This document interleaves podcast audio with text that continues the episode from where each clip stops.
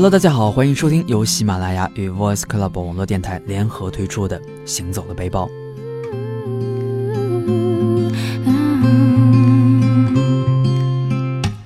其实不知不觉间呢，《行走的背包》真的也是陪伴着大家，其实也陪伴着我们走过了很长一段时间。那这段时间呢，其实对于这样一档节目来讲的话，有过很多的改动。无论是说之前的一个人的一种文章，亦或是现在可能更多的是哇哇和酱酱的一个脱口秀的一个组合。其实，在这样一个过程当中呢，我们一直是在不断的去尝试，也希望能够给大家带来更好的节目形式和节目内容。所以呢，在这里首先还是要感谢大家一直以来的支持，同时呢，也希望大家能够给出你们想要听的一些东西。那这样呢，我们也可能更好的会契合大家的需求，给大家带来更好的行走的背包。可能是春节将近的原因吧，那也是在节目的一开始呢，给未来的二零一七年，也给了未来的行走的背包一个更好的一个畅想。不过呢，话还是要收回来呢，在本期的节目当中呢，哎，我们大家依然听不到哇哇和酱酱的声音。那因为这段时间毕竟是春节前嘛，可能大家都比较忙，忙着置年货呀，忙着安排家里的一些事情，所以呢，本期的节目当中还是由我木山来为大家带来。所以呢，今天就让大家跟着木山一起去某个地方转一转吧。其实今天我们要来说的这个地方呢，真的是有点来头，而且呢，名号也特别的大。因为之所以想去讲这样一个地方呢，是因为一篇文章。那文章的标题呢，写的应该来讲是名号非常的大，叫《中国最后一片绝美秘境》，曾刷爆法国人的朋友圈。其实每每提到最后一片的时候，或者是绝美秘境的时候，我多多少少都会有一些担忧。就像曾经几年之前，可能大家一提到西藏，一提到拉萨的时候，依然会说那是中国最后一片净土。而时至今日，当很多人都去过西藏，都去过拉萨的时候，当再回过头来，我们再去看的时候，可能所谓的净土，所谓的最后，可能在我们的印象当中已经不复存在了吧。所以呢，或多或少会对这样一种情况有一些担忧。但是在本期的节目当中呢，依然来和大家去聊一聊这个地方。可能更多的时候，我们是希望通过这种沟通，让我们通过旅行，其实是勾起我们更多的对于一个地方，甚至说自己曾经经历的一些事情的共鸣和回忆。至少我是对旅行这么看的。可能每个人的旅行的目的都不太一样吧。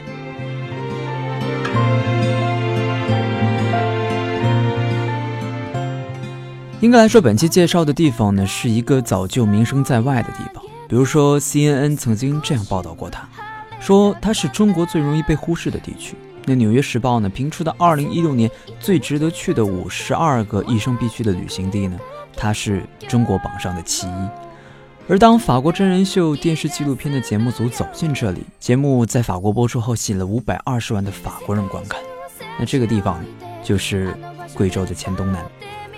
我相信说到这儿的时候，大家一定说了，木山最讨厌听你节目了。为什么？因为你卖的关子实在是太多了，废话也多。呃，但是还是那句话，每个人的节目风格其实都不太一样。那可能我自己的节目风格就喜欢废话多一点，是不是？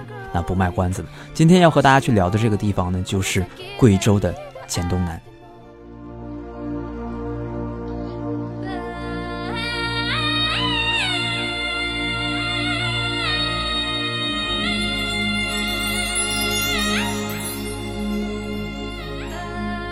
其实我一直以来对于广西也好，或者是对于贵州也好，一直是抱有一个想法。我觉得这是两块可能中国目前旅游业开发的比较缓慢的两块地方。所以呢，往往是这样的地方呢，其实保留了更多的一些原生态的东西。说白了就是，你现在去还能看到一些原生态的东西，过几年再去啊，就只剩下商业化的东西了。其实提到贵州，提到广西，我们可能第一个会想起的是这一片的少数民族。所以呢，在黔东南地区呢，有一个比较特色的，应该算是群落吧，那就是苗寨。就像有人曾经说过，说在苗寨啊，每当你去到苗寨的时候，你都会去想，哎，今生有没有可能做一个在世外逍遥的人呢？还有人会去说，黔东南的苗寨呢，就像是陶渊明笔下的桃花源，可能在这里我们会忘记很多很多的事情，只想安安静静的坐下来。走一走，可能住上个十天半个月，去感受一下苗寨带给我们的气息。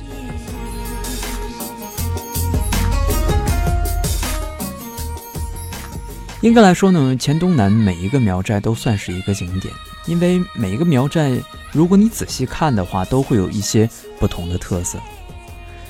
可能如今，当我们大部分人都沉溺在城市的忙碌生活当中，可能很少有机会去切身的去感受一下不同的文化、不同的环境，以及不同的气候所带给我们身体上的感受。那当我们来到苗寨的时候，可能对于很多。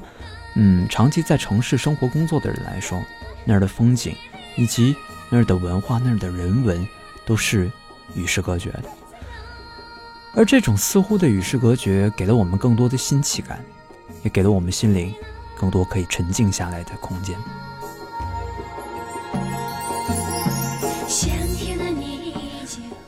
所以，正像文章当中说的一样，他说：“如果你有烦恼，不如去苗寨看一看，看看。”那儿的人品一品那儿的水，会发现，在那里逍遥又自在。当然呢，我觉得这更多的像是广告词，因为其实人生在世，所谓真正的逍遥、真正的自由是不复存在的。所以很多时候，我们需要去调剂自己的生活，在忙碌的工作、琐碎的生活之外，我们应该去安排一些时间，给我们一点点空间，一点点时间，去感受另一种生活。在众多的苗寨当中呢，我们今天来讲一个叫做杨开的地方。那杨开呢，在苗语中的意思叫做苗族的田地。嗯，应该来说，杨开这个地方呢是非常非常的偏僻。那村民若是要外出赶集呢，需要花上五个小时走到乡里面去。所以呢，当想象到杨开的生活的时候，我们不难去想象啊，日出而行，日落而归。那赶着集带回了桐油、盐、醋和布匹。那每逢过节呢，寨子里的左邻右舍将储藏的食物拿来分享，可能大伙儿就在篝火边就着酒唱着歌。去过的人呢，曾经说杨开这个苗寨呢是一个具有非常特色的苗族传统的一个地方，因为在这里相对来讲，呃，经济也好，各方面也好都比较落后，所以呢依然保持着某种意义上的刀耕火种的文化。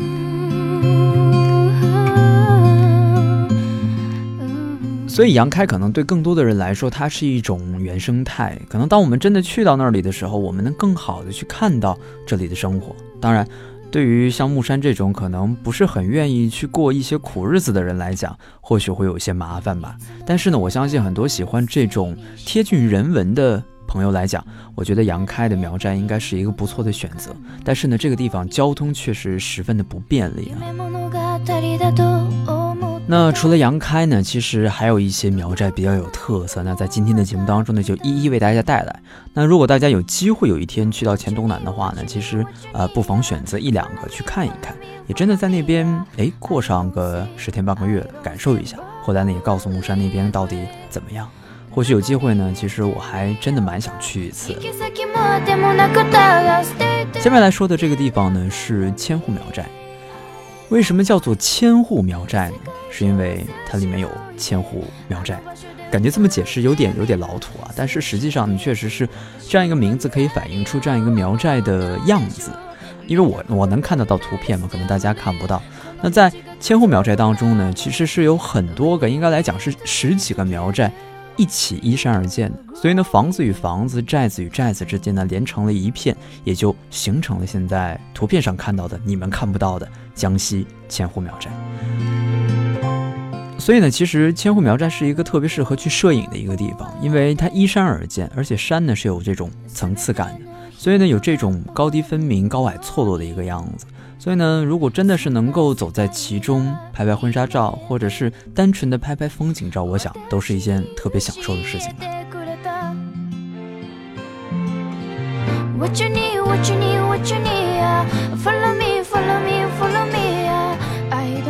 但是相比于其他苗寨来讲呢，千户苗寨还是在当地比较著名的一个地方吧。所以呢，在这样一个地方呢，我们不单单可以欣赏到苗寨当中的美景，同时呢，我们还可以感受这里的很多文化，比如说这种银饰的锻造啊，苗族的刺绣啊，蜡染等等。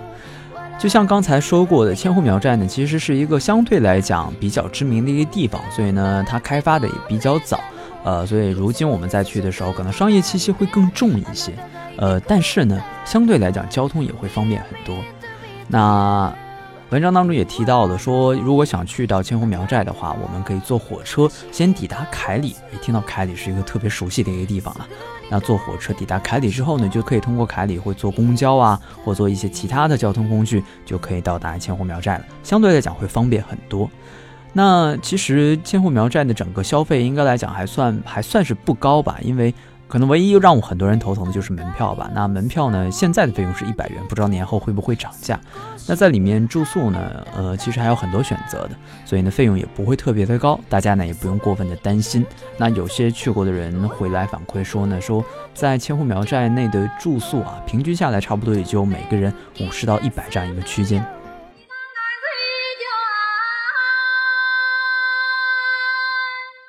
那接下来我们要说的这个地方呢，名字呢，应该来讲非常的有意思，它叫巴沙苗寨。巴沙苗寨呢是一个纯苗族的一个村寨啊，全寨呢有三百余户人家。呃，这个寨呢非常的有特点，因为至今呢这样一个村寨保留着佩戴火枪的一个传统。那提到枪呢？大家比较敏感啊，可能最近这段时间呢，关于枪引发的一些事件啊，其实也引得了很多人的关注。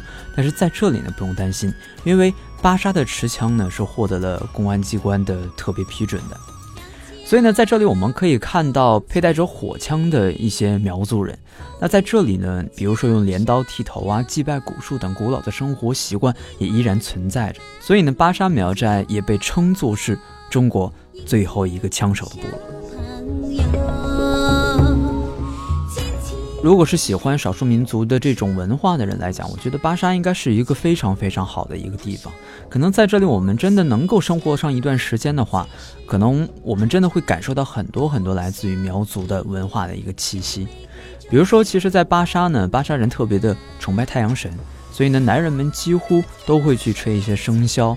如果提到巴沙最具特色的一项仪式的话，那就应该是在巴沙男孩的成人仪式。当他们跨入十五岁的年纪的时候呢，村子里面会为他们举行成人仪式。应该来说，这样一个仪式还是非常有趣的，因为它保留了很多苗族的一种文化传统，同时呢，其实可能更多的是一种传承吧。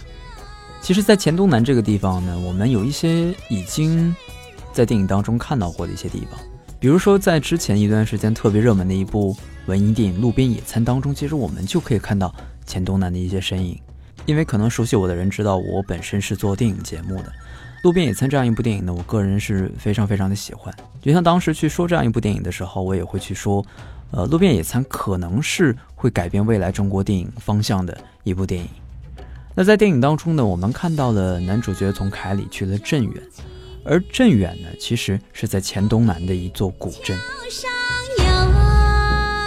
所以，如果大家有机会真的去去到黔东南的话，在看完了苗寨之后，不妨也来到这样一座古镇镇远来看一看，在这里安静生活的人们。那我们说了这么多，说了苗寨，说了古镇之后，我相信很多人还会比较关心另外一件事情，啊，也是我自己比较关心的，那就是吃。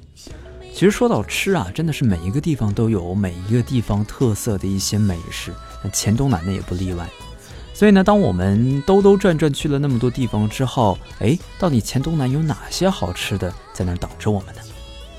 那在这里呢，为大家推荐几道菜，如果有机会呢，去品尝品尝试试看。第一道菜呢，就是酸汤鱼。应该来说，酸汤鱼其实是代表着贵州当地的一种比较特色的一道菜。可能很多没有去过贵州的人也知道，啊，贵州的酸汤鱼比较的好吃啊。再加上现在可能很多有这种呃贵州的一些特色饭店吧，所以我们也对酸汤鱼这样一道菜并不陌生。但是如果有机会去到了贵州，我一定要去尝一尝当地的酸汤鱼到底做的怎么样。因为呢，在苗族当中有这样一句民谣啊，他说最白最白的要数冬天雪。最甜最甜的要数白糖甘蔗，最香最美的要数酸汤鱼。那说到这儿呢，口水都要流下来了。所以呢，酸汤鱼啊，大家不要忘。那另外呢，对于贵州人来说呢，还有一道菜，应该不算是菜吧？可能对于他们来讲，在当地也是特别喜欢吃粉。那贵州人呢，对于牛肉粉来说，可真的是称得上是真爱，因为呢，他们从早到晚，呃，一天三顿饭可以只吃这一样东西。其实呢，牛肉粉跟酸汤鱼一样，虽然可能现在全国各地都有啊，但是如果去到了贵州，还是要尝一尝当地的牛肉粉。这种感觉像什么呢？就像是对于米粉的感觉。因为大家都知道，可能广西的米粉是最出名的，但是呢，其实现在很多各地的这种小吃广场都会有米粉的身影，所以我们一直在吃，觉得哎，这个东西一开始觉得还蛮好吃的，吃多了觉得哎，也就这样嘛，啊，但当我真的到了广西之后，会发现原来广西的米粉跟我在其他地方吃的米粉的味道还真的是不大一样，呃，其实是少了那种很鲜很鲜那种很多味精的味道，但是呢，更多的是带有一种鲜。这种鲜呢很难去形容，就是说虽然感觉有一些清汤寡水，但是如果你几顿饭吃下来，会觉得哎，还真的是蛮有那种味道。所以我相信啊，牛肉粉对于贵州来讲，也应该也是这种感觉吧。那最后为大家推荐的一道美食呢，是可能很多人都没有听过的，因为我自己也没听过。虽然总是把自己的无知强加于大家身上是一件特别不礼貌的事情啊，但是我觉得我没看过的，可能大部分人都没听过吧。那就叫牛羊瘪。哎，牛羊瘪这个东西是什么呢？其实还蛮难形容的吧。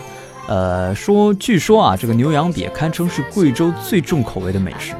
呃，为什么这么说呢？是因为牛羊瘪这种食物呢，是由牛羊等动物胃里未消化的草类液体和胃液的混合做成的食物。呃，所以听到这儿，估计还真的是挺重口味的。呃，我相信喜欢重口味的人应该会愿意去尝试一下吧。可能对于我来讲，我就远观而不去亵玩了吧。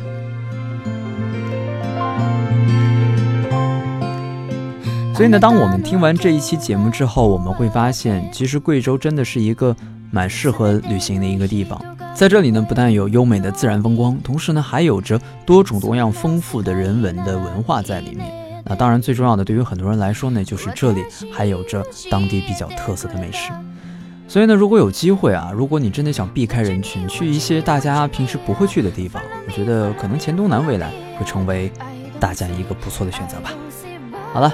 本期的行走的背包就是这些，我是木山，我们下期再见，拜拜。